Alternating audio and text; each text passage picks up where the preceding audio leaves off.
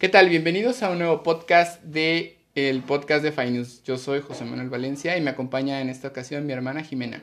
Hola, ¿qué tal?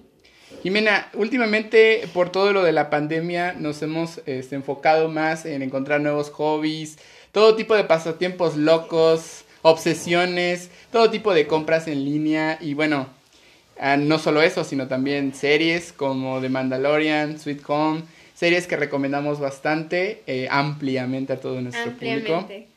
Muy bien, eh, Jimena, ¿quieres compartirnos cuál es eh, tu nueva obsesión en juegos de mesa?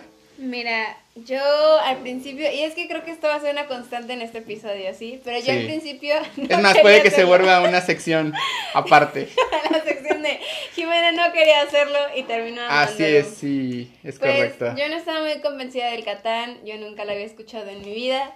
Y de repente me encontré jugándolo y ¿qué te puedo decir? Soy adicta, soy adicta. Sí, yo también. Soy me, adicta. Me, considero, me, sí, me considero también muy, muy fan del Catán. Es un juego de mesa distribuido en, en América por Devir. Eh, Catán es un juego alemán creado por Klaus Teuber en 1995. Actualmente tiene cuatro expansiones. Y es un juego de mesa muy conocido por todos los alemanes. Incluso en Occidente se nos ha dicho que Catán ha sido uno de los primeros juegos o el más entrañable en el público joven y también infantil. Tan así es que Catán ha sacado varias eh, expansiones, incluso enfocado para el público infantil. Y pues bueno, la verdad es que lo hemos probado, hemos jugado desde septiembre, me parece. Desde septiembre, y creo que toda la semana. Sí, casi casi nos desafiamos una y otra vez este juego. Nos destrozamos una y otra vez a diario. Era así como de bueno, al menos, reto ya. Al menos una partida o un match. De que a las 8 de la noche un 2 te de 3, sientas, así es. Te sientas a perder contra tu hermana. Sientas, ¿no? porque me ha tocado perder mucho contra Jimena. Tan vital como la cena, sí. Así es, así es. Y, y la verdad es que nos ha gustado mucho la mecánica del juego. Eh, la mecánica de gestionar recursos eh, y, le da un toque estratégico la colocación de poblados y construcción de carreteras. La verdad es un juego que es muy interesante. Eh, pone en igualdad de condiciones a todos los participantes de pues quien lo, quien lo prueban. El juego está diseñado para ser jugado por 3 a 4 jugadores. También cuenta con expansiones para 5 y 6 jugadores. Por lo tanto, pues no se preocupen si ustedes quieren invitar a más amigos, ¿no? Este, en este caso, pues Jimena y yo hemos, lo hemos jugado de dos jugadores. No es lo práctico, pero igual sirve. Pero igual sirve. Y, y hemos encontrado Ay, nuevas unas reglas, así es, nuevas reglas del creador. Este, este, creo que este viaje a descubriendo Catán ha sido, sido bastante eh, es, es de a poquitos. Es, Así es, es. un desarrollo. Es un desarrollo, sí. Es conocer que estábamos mal. Sí, hemos, hemos, la, hemos, dirían, dirían en otros lados, la hemos liado, ¿no? La hemos liado. Porque no, no, este, no sabíamos, no sabíamos, este, cómo se jugaba. Eh, leímos las reglas de principio a fin como dos veces y aún así lo estábamos jugando mal, pésimo. Este, habían unos detallitos en las reglas que pues no estábamos considerando. Y después pues estuvimos investigando un poco más, ¿no? Por ejemplo, las reglas de dos jugadores, que pues nada que ver con, con el juego de 3 a 4, pero... Creo que, llevábamos jugando desde septiembre. Así. Y solo hasta hace una semana. hasta una semana. Nos encontramos las reglas oficiales para dos para dos jugadores. Y fue que, que ya estamos jugando ya bien para el formato de dos jugadores. La idea es que pues nos, nos familiaricemos con el juego para que cuando se pueda, eh, ya, ya se puedan reunir más gente a jugar Catán. Este, Jimena pues puede invitar a sus amigas aquí a jugar y les enseñe. Pues se pueda jugar de 3 a 4, ¿no? Entonces ya esté bien, bien maleada ya en ese sentido. Tan así que bueno, hay una, hay una aplicación para Nintendo Switch y plataformas digitales también. Eh, ya lo hemos probado, la verdad es muy atractivo el juego. Este ofrece a los jugadores pues también la oportunidad de probar este juego online para que este, no, no, este, pues no, no, no lleguen nuevos, ¿no? No lleguen nuevos a la experiencia pues ya presencial, ¿no? Y, y pues bueno, en Catán eh, existen, como ya les comentaba, cuatro expansiones. Eh, yo, pues, al ser Santa Claus en esta Navidad 2020, pues decidí regalarle a mi hermana la expansión Ciudades y Caballeros, que es pues la expansión con más reglas eh, que trae el juego. La verdad es que... La más larga también. La más larga, sí es, dura como dos horas. 120 minutos según. Así es, son, son dos horas. Según, pero la primera vez te tardas como... Sí, exacto, como tres. Como un año. Como una hora más. Entonces, sinceramente, en lo que aprendes, en lo que lo lees, en lo que lo digieres, este, pues es un juego que es muy, muy entretenido. Ya cuando lo vas dominando, ya sientes que definitivamente es fluido no, no te vas a llevar tanto tiempo. Una vez tardamos lo que dijo la caja, ¿no, Jimena? Como 75 minutos, sí, ¿no? exactamente. Exactamente lo que dice el creador del juego, que dura 75 minutos y pues bueno, funcionó. Eh, pues la verdad nos ha gustado mucho, yo se los recomiendo mucho. Si quieren, busquen la plataforma digital en la app, en la App Store. Es adictivo. Es adictivo, la verdad. Eh, puede romper amistades. Puede romper amistades. Destruir reuniones familiares. El ánimo también. El ánimo también, sí, porque es un juego que castiga mucho al que va perdiendo y premia mucho al que va ganando. Entonces es, es, un juego donde si te aplicas puedes darle la vuelta al juego y ganar muy bien o perder muy pésimo, ¿no? Entonces, e, es un juego bastante entretenido, es un clásico, como ya les decía. Catán ya cumplió 25 años, actualmente también... Está más viejo que yo. Así es, es más viejo que mi hermana, le lleva 5 años, entonces es un juego que, que la verdad nos ha enseñado mucho, nos ha entretenido bastante ahorita en temporada de pandemia, pues es muy recomendable. Eh, los juegos de mesa eh, integran a su ludoteca, les lo van a apreciar bastante y pues es una inversión bastante buena porque es un juego que, que toda la gente eh, en general lo, lo, tiende a apreciar, tiene elementos para todas las edades y este pues es un juego enfocado también a la familia. Entonces, pues yo se los recomiendo mucho, chequenlo, pueden encontrar también en la página oficial de Debir todos los productos relacionados a Catán, la distribución y también la parte del juego competitivo y organizado que también eh, realizan cada dos años. Y bueno, eso es en cuanto a Catán, en cuanto a juegos de mesa, que pues es, el que más nos ha traído. Ya, ya les contaremos cómo nos va con la expansión. Sí, la expansión la vamos a probar, la vamos a jugar, la vamos a testear, como dicen. Vamos a testear, vamos a... Vamos a ver los pros, los contras. Este, pues, mi hermana lo va a dominar seguramente en un día, porque así se juega todos los juegos de mesa un día los juega y al otro ya es una experta y pues bueno, yo soy el testimonio de que pues se puede aprender muy rápido los juegos y le ganan a uno de volada. Y pues bueno, eso es en cuanto a Catán. Vamos a hablar respecto a... Series. Series, que es un tema... Series. Es un tema súper bueno ahorita en pandemia. La verdad es que con todo lo del COVID se han retrasado los lanzamientos tanto de películas como de series. Pero este año tuvimos unas series muy interesantes que nos dieron la sorpresa, buenos estrenos, así es. Sí. Y vamos a empezar con eh, la, la, primera serie de la que podemos hablar, Jimena. ¿Cuál, ah. crees que sería buena? Yo creo que Gambito de Dama. Gambito de Dama, de, de, Queen's Gambit. Es una excelente serie. Yo no, creo no tengo palabras para esa serie. Mira, nos gustó tanto que hasta nos inspiramos, o sea, nosotros en Catán, o sea, ya estábamos viendo torneos mundiales, o sea, nosotros ni ganamos la fuera de nosotros dos, y ya estábamos viendo torneos acá mundiales, investigando quién es el próximo rival. Así es, así es. Pero me pareció una muy buena serie. Eh, eh, Gambito de Dama, la verdad, es una es un eh, libro adaptado a serie formato de Netflix Cuenta con eh, siete, ¿cuántos capítulos son, Jimena? ¿Nueve? Ah, nueve, creo. ¿Nueve? Me parece que son nueve capítulos, este, interpretados por Anya Taylor-Joy. Ustedes la recordarán a ella por películas como Split, Glass, eh, Emma, ¿qué otras películas ha salido? Bueno, ah, ah, de los recientes estrenos pues ha sido Los Nuevos Mutantes. Ah, y La Bruja. La Bruja. Creo que, La Bruja fue como uno de Sí, fue, fue uno de sus más icónicos. Porque ahí vimos a Anya pues un poquito chiquita se veía como medio adolescente. Y en una película de terror. De terror, es, es, de hecho, eh, lo que es La Bruja es considerada película, este, ¿cómo se les llama estos? Eh, retrato, retrato de época. Eh, ah, sí, sí. Bueno, son, son estas, este, películas que son enfocadas en una, en una época histórica muy marcada y donde se enfocan principalmente en destacar estos elementos característicos de, aquella época. En este caso, pues vemos una familia que se muda, bueno, no, no tanto que se mude, sino que encuentra unas tierras. Me parece que es en Inglaterra. es, es este. O son, son americanos, no estoy muy seguro. Es un lugar. Es un lugar olvidado por Dios. Anglosajón. Terrorífico. Así es, terrorífico, efectivamente. Y bueno, se tenía en ese entonces la creencia de que las brujas habitaban estos bosques inexplorados y que era necesario bendecir las tierras para, para poder habitarlas, ¿no? Entonces, ahí se dan un montón de situaciones, así es. Y pues Anya Taylor-Joy pues sale en esta película, claro, pues estaba muy chavita y no vimos eh, tanto su talento como lo estábamos viendo aquí en, en Gambito de Dama. ¿Qué, ¿Qué, nos dices, Jimena, sobre la interpretación de Anya Taylor-Joy sobre el personaje de Beth Harmon? Impresionante, espectacular. eh, me encantó, me gustó mucho, creo que es bastante...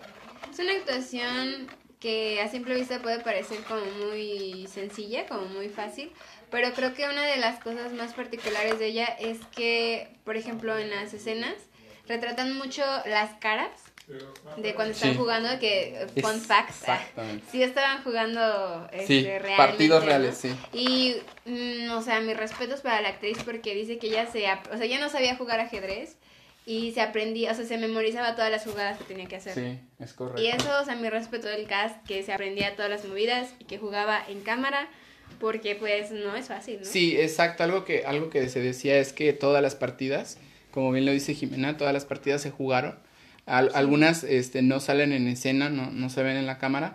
Sin embargo, para el desarrollo y, y la grabación, todos esos partidos se jugaron de forma real. Es decir, si había una secuencia real de cada una de ellas. Y una de las cosas también que se destacan respecto al libro es que el, el autor eh, realmente era jugador de ajedrez. Ah, Entonces, él lo que hacía es que realmente te ponía todo el desenvolvimiento de las jugadas con las anotaciones propias de un ajedrecista.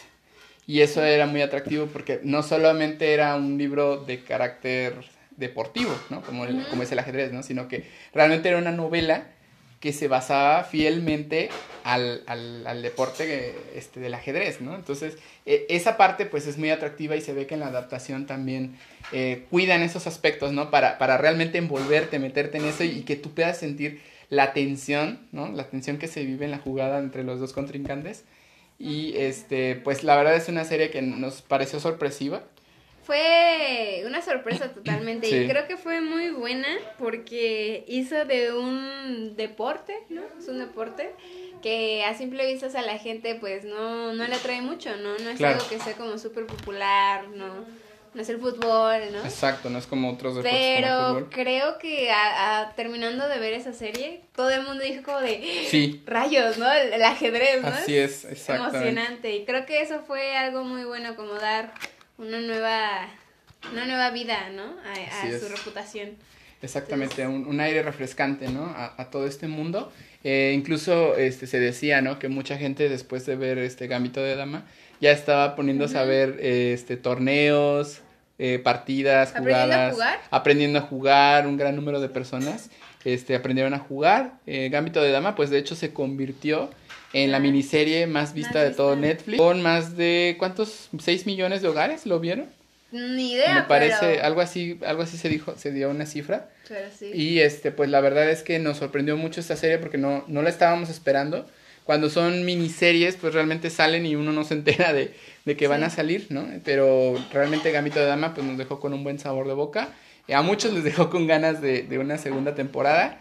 Pero, ya no hay segundo libro. Ya no hay segundo libro, entonces. Muy probablemente no haya. Exacto, sí, el, el autor pues no alcanzó a, a escribir el segundo Más bien no quiso. No quiso, no quiso. Porque le dijeron que se iba a hacer y creo que en una entrevista dijo todo lo que trataría la segunda temporada, pero nunca escribió. Bueno, el segundo libro. El segundo libro. Pero nunca lo escribió, entonces pues ya. Sí, exactamente. entonces, pero bueno, esperemos que por parte de Netflix, eh, si quieren hacer este, una adaptación, una secuela, pues se pueda hacer con la misma calidad y entrega que tuvo la primera porque sinceramente fue excelente. No, hay nada que observarle. Los críticos le han dado hasta un 100% de calificación y no, no por menos.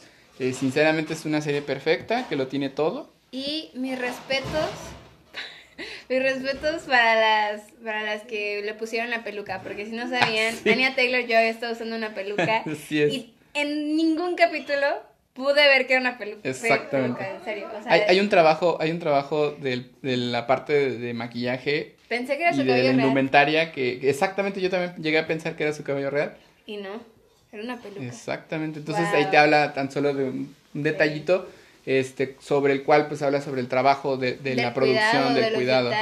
Así es, exactamente. Muy buena. Y bueno, eso es en cuanto a series. Ahorita, eh, pues, el boom eh, el boom última ahorita, edición, nuestra última edición. A nuestra biblioteca mental de series.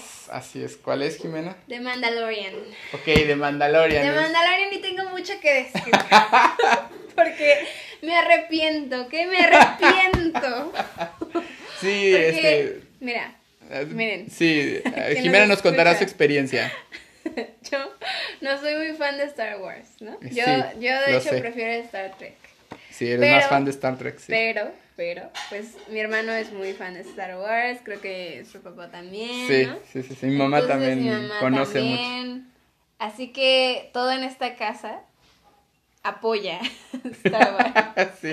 Entonces cuando sale de Mandalorian mi hermano me dice como de no, Jimena hay que verla, que no sé qué, vela, que no sé qué y así, ¿no? Y, vaya, la persistencia, ¿eh? La persistencia.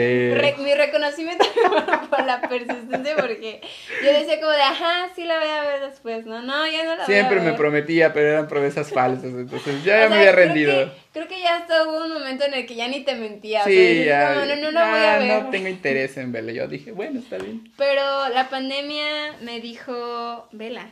Y dije, ok, lo haré. Y pues aquí estamos.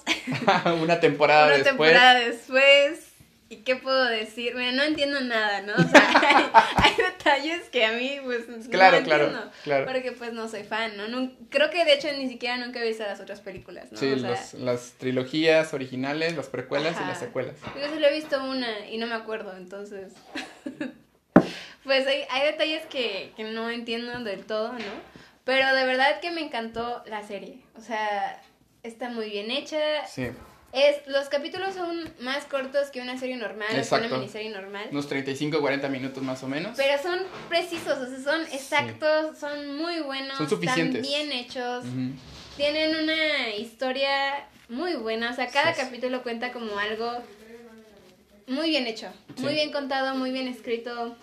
Y mis respetos para, para el CGI sí, nada como el nada como el CGI y los Mechatronics de Lucasfilm, así es. El Baby Yoda. el Baby Yoda como todos le llamamos en la primera temporada. Ah, sí, porque ya después reflexioné y dije como de, bro, pero no es Baby Yoda. No es Yoda, exactamente. No es Yoda, exacto.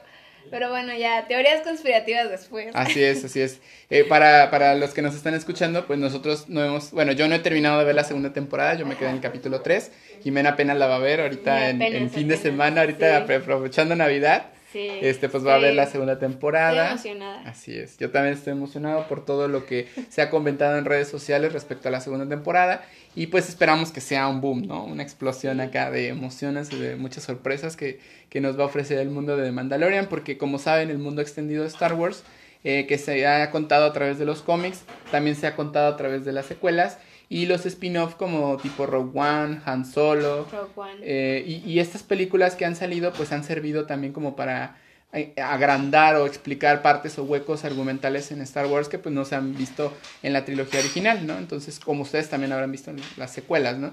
Que es, ellos, estos, estos se extienden más fuera del canon, sin embargo pues también forman parte de la historia o de todo este universo de Star Wars, ¿no? Sin embargo, The Mandalorian, que fue dirigido por John Favreau, ustedes recordarán a John Favreau por ser el personaje de Happy en, en Iron Man. Él hizo, eh, de hecho, él hizo las de Iron Man. En Spider-Man Homecoming. Spider-Man Homecoming. Como el que sale después con la tía May. Far From Home también, exactamente. Este, él, él, él es John Favreau y él es el responsable. o sea, yo cuando me enteré, o sea, mi mente explotó. Yo dije, ¿qué? Sea, ¿de qué me estás hablando? Así es. Pero mi respeto para John Favreau. John Favreau, si estás escuchando esto. Sí, la verdad. De hecho, todos los fans de Star Wars te saludan. La verdad es que hizo un excelente trabajo. De verdad, es que creo que, o sea, yo que no soy fan de Star Wars, que no sé nada de Star Wars, la verdad. O sea, mis respetos por lograr hacer un, un producto que tanto complace a los fans, Exacto. ¿no? O sea, de... de, de hueso colorado de años. sí, de años, ¿no? De seguir esta franquicia.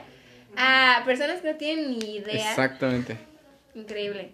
Mi respeto, mi respeto, porque eso, eso no lo hace cualquiera. Así es, exactamente. Sí, una de las cosas que tanto se le criticó a Ryan Johnson y a J.J. Abrams con las secuelas es que rompían con muchas cuestiones este, respecto a la trilogía original.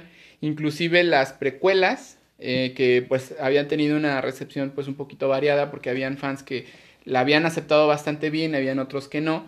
Eh, con el caso de las secuelas de la trilogía, de la trilogía original, es decir, el episodio 7, 8 y 9, pues estaban muy encontrados porque no estaban muy de acuerdo con, con el tratamiento que le dieron a personajes eh, pues icónicos como Luke Skywalker, Leia Organa o Han Solo. Entonces, para haber extendido el universo Star Wars de esa manera, pues muchos de los fans quedaron un poco, un tanto decepcionados, ¿no? sobre todo con, con, la película del episodio 8 de Ryan Johnson, donde pues estamos viendo que no estaban muy de acuerdo con cómo, cómo manejaron a Luke Skywalker, el, desarrollo de la historia de Kylo Ren, etcétera, ¿no? Entonces hay muchos, hay muchos detalles ahí que no gustaron a los fans, sin embargo cuando llega de Mandalorian, pues John Favreau se llevó pues la corona, ¿no? Porque, y creo que, que, que, la cereza del pastel fue el Baby Yoda. Así es, estamos de acuerdo. Yo creo que, o sea, ya tenía un, un storyline bien hecho, ¿no? O sea, los capítulos bien hechos. Ya tenía toda la idea, Capacidad de dirección increíble. Sí, muy buena. Pero lo que yo creo que ya, o sea, consumó lo que la popularidad Baby Yoda. Así es. Lo volvió viral. Baby Yoda. Baby Yoda, mis respetos, Baby Yoda donde quiera que estés. Fue un gran Te quiero. fue un gran acierto, fue un gran acierto haber incluido al Baby Yoda en la trama, eh, porque nos contaba dos cosas. Por un lado, se explora la, la, cuestión de los mandalorianos en el universo de Star Wars, y por otro lado, la raza de Yoda, que, en, de hecho en los cómics, ni en la, exacto, ni en, los, ni en las trilogías eh, de las secuelas y las precuelas, pues nunca se había este, tocado este asunto, no se había profundizado, ni siquiera en las novelas gráficas tampoco se había tocado mucho ese tema, y entonces John Favreau mete ese elemento en Le Mandalorian y pues se vuelve totalmente un éxito, ¿no? Entonces, incluso todas las reseñas apuntan a que The Mandalorian pues ya se va a volver como una de las series obligadas este, pues de Disney Plus eh, ahorita con toda la plataforma digital que está haciéndole competencia a Netflix, pues realmente Disney Plus su fuerte es de Mandalorian y próximamente pues todas las series de Marvel que van a estar saliendo, que también espérenlas porque vienen, se viene fuerte. Se viene fuerte Marvel exactamente a través de la plataforma de Disney Plus. Ya estaremos hablando también sobre este de Winter, The Falcon and the Winter Soldier, claro WandaVision, claro que vamos Loki. Claro que vamos Claro que sí, vamos a estar hablando de, de esas tres series este, cuando ya vayan saliendo. Este, me parecen buenas propuestas de Marvel para meterse al streaming. Y, eh, pues le hacía falta, ¿no? Sí, sí, sí, sí, le hacía falta. Realmente ellos tienen toda la capacidad de producción como para hacer también series exitosas, tan buenas como de Mandalorian, para el caso de, de esta, este trabajo que tiene Disney con Lucasfilm. Y para el caso de Disney con Marvel, pues vamos a estar viendo este, trabajos bien hechos. La verdad, yo he visto los trailers y sin, sin duda se ven excelentes estas, estas propuestas, estas historias paralelas al, al, universo Marvel. Y este, pues bueno, estas, de esas estaremos hablando más, más tarde, ¿no? Y eso es en cuanto a series. Eh, ¿Quieres hablarnos también, Jimena, sobre Sweet Home? Sweet Home. Sweet Home. Sweet Home. Tenemos que hablar de Sweet Home. De Sweet Home. Mm, ah, como a mediados de la pandemia yo empecé a leer webtoons, porque pues, ¿qué más hay que hacer? Te lo inventas, ¿no? Entonces ya descargué y te salen como los principales, ¿no? Los más populares.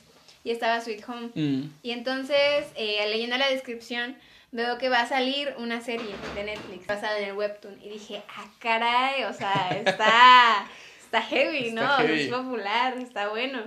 Y bueno, el caso es que no leí el webtoon. o sea, Nos fuimos directamente a la serie, yo tampoco lo leí. Leer otros webtoons. Así es. Pero viendo la serie, wow, wow. wow. Sí, ¿nos la echamos en qué? ¿En dos días? En dos días. ¿En dos días? ¿En un fin de semana? Sí. ¿Fueron qué? Mm, ¿Diez? ¿Diez capítulos? Son diez capítulos que ni se sienten. Diez capítulos que no lo sientes. Y qué bárbaro, qué bárbaro. Eh, eh, para los que están escuchando, eh, Sweet Home, también traducido por Netflix como Dulce Hogar, es una serie de carácter terror, gore, un poquito con elementos de monstruos. Eh, pueden ustedes eh, reconocerlo más con, con, el género de zombies. Ajá. Es una... Que no son zombies. No son zombies, exactamente. Son monstruos, son monstruos es correcto. Sí, sería como terror, gore, pero qué bárbaro. O sea, los coreanos están con sí, todo. Están arrasando. Zombies, monstruos. Están arrasando gore, con los terror, zombies. O sea, Dijeron adiós Estados Unidos. Sí, sí realmente, realmente la, las producciones surcoreanas del género de terror realmente están arrasando. arrasando. Ustedes se pueden acordar de películas como Estación Zombie 2. Sí, esas... Bueno, Estación Zombie 1, Estación... Tren a Busan. Ah, Tren a Busan. Y la 2 que es este... ¿Cómo, cómo, cómo decíamos que se llamaba? Estación Zombie 2, este, Península. Península. Península, exactamente. Entonces, ustedes pueden ver cómo el éxito de Tren a Busan, pues, fue el parteaguas para que es, es Surcorea pues desarrollara otras historias, otras Sí. películas, en este caso una serie que es lo que no habíamos visto mucho, una serie como eh, Sweet Home en donde vemos eh, esta adaptación de Webtoon que la verdad es muy fiel, Muy buena. es, es bastante buena, yo, yo lo que vi es que tienen un, cuidan mucho los detalles respecto al, al lugar donde se desarrollan los hechos, porque vemos, por ejemplo, que la locación no cambia, solamente vemos, eh, por ejemplo, afuera del edificio y dentro del edificio. Pero no estamos muy en contacto con este, otros lugares de la ciudad en donde se, se dan este tipo de, de, de, cuestiones. Y nos gustó mucho, el, por ejemplo, la parte dramática. Que, que no, no termina de eclipsar el, el género, o sea, no, no, no, aplasta el género de terror en el que se basa la serie, ¿no? Porque muchas veces cuando vemos eh, series o películas del género de terror, eh, son muy pobres en la parte argumental, es decir, no se, no se explica bien eh, de dónde viene el problema, en este caso, por ejemplo, un virus que puede contagiar a gente y volverla zombie, ¿no? Y nunca nos explican esos detalles de origen. Entonces solamente vemos a los personajes huyendo, sobreviviendo. Y matanza. y matanza y lo que quieran, pero no vemos, no vemos un principio, no vemos el desarrollo en qué se basa, ni vemos una conclusión convincente, que porque luego los, las películas de terror o las series de este género terminan, pero no te convencen. ¿no? yo, yo algo que he visto es eso, que ahí es donde fallan, ¿no? Y sobre todo las, las producciones occidentales de zombies ya tienden a, pasar esto, ¿no? Digo, no es por criticar a, a los seguidores de The Walking Dead, pero ya está perdiendo eh, pues esta dirección. No hay, un punto, exactamente. Su argumento solamente está basado en extender la historia. Más que llegar concretamente hacia un objetivo. Es decir, pasa una temporada, dos, tres, cuatro, y estás viendo la séptima, la octava, y entonces dices, ¿hacia dónde va esto? ¿no?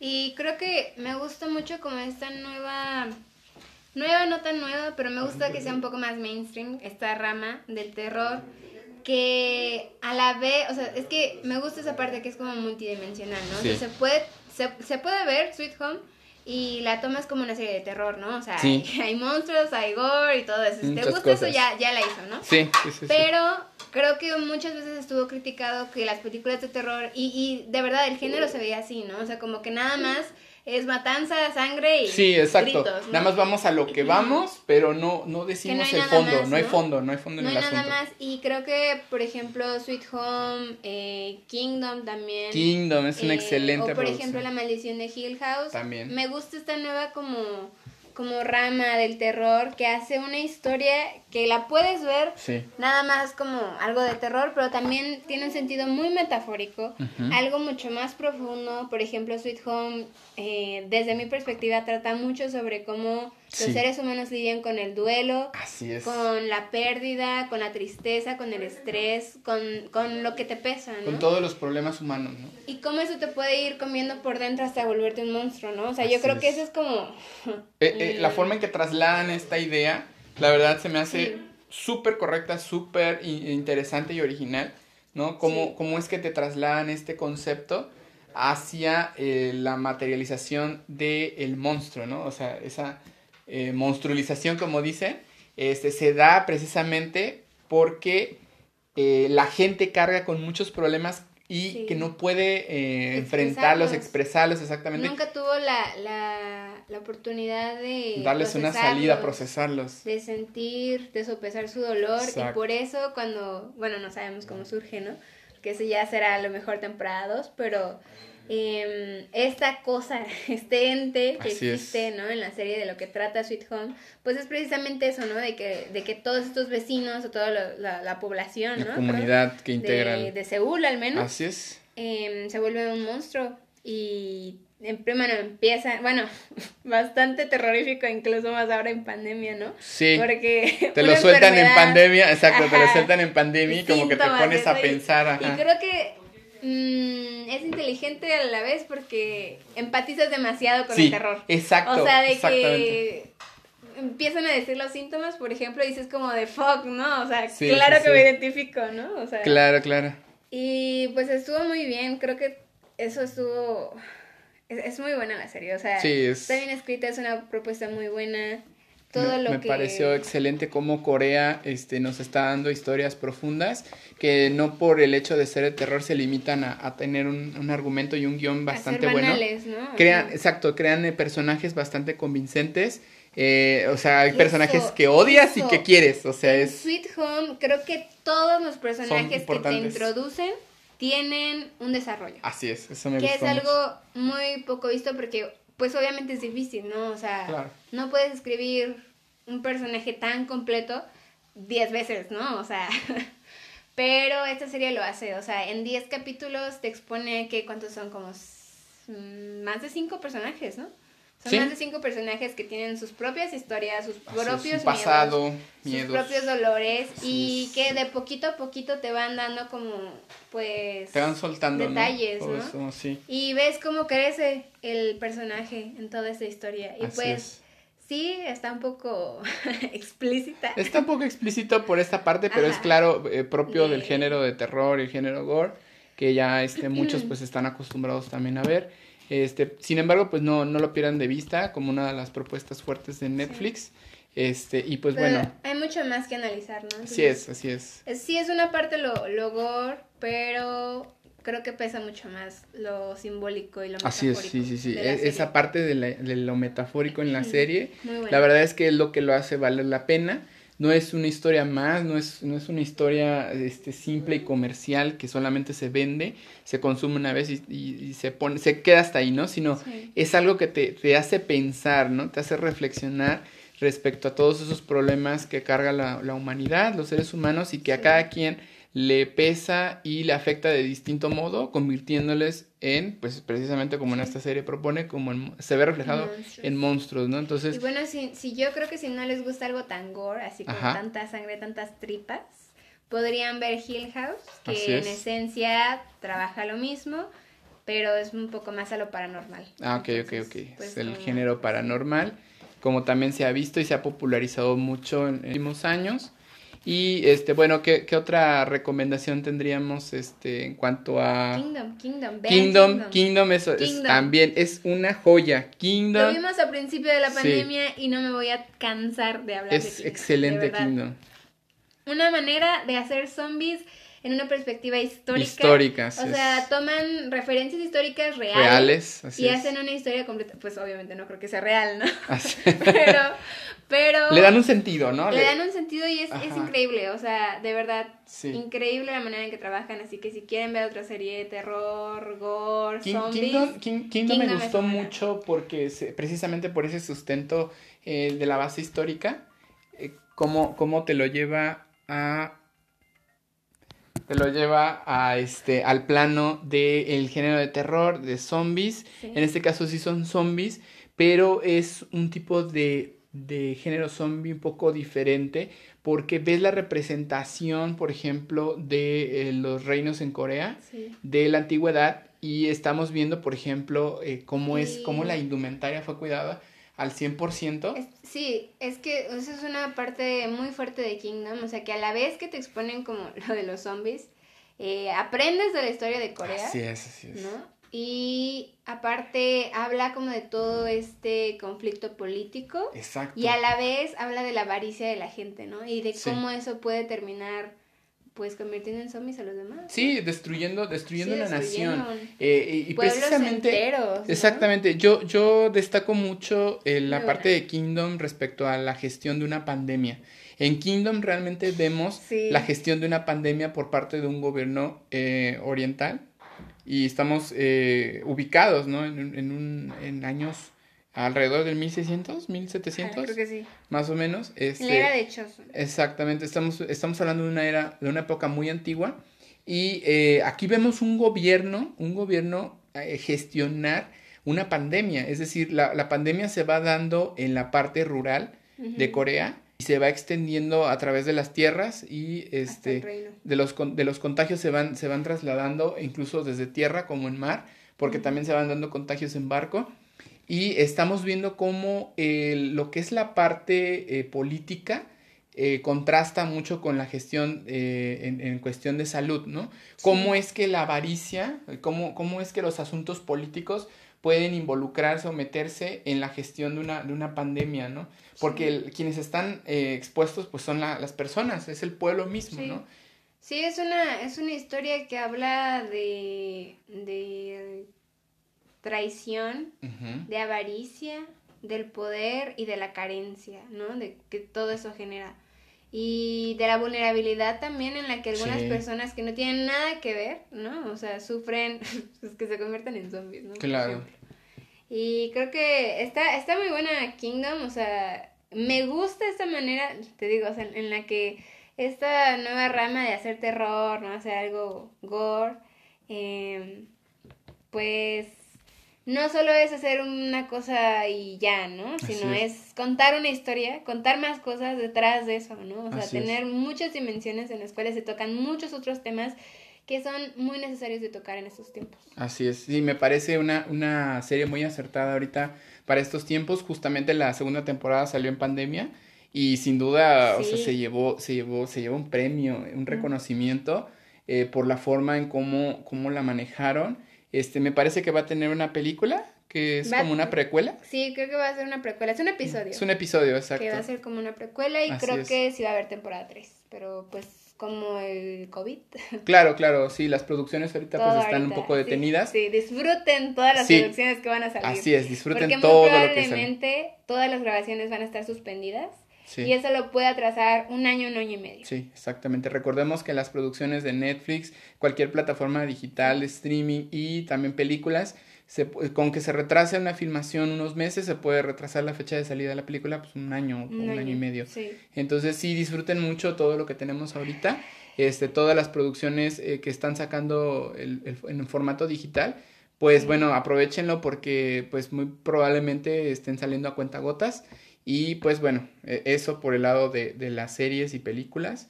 Este, pues hasta aquí este, nuestro podcast. Esperamos que les haya gustado mucho. Eh, pues algunas de las, de las cosas que comentamos, ¿no? Pues pueden este, servirles mucho para pasar el tiempo en pandemia. Y nada más comentar, este episodio, este episodio fue grabado en plena víspera navideña. Así es, en Nochebuena. Nochebuena y por eso el ruido. Así es, sí. Este, muchas gracias por su atención. Yo soy José Manuel Valencia. Y yo soy Jimena Tonali Valencia. Muchas gracias por su atención y hasta pronto.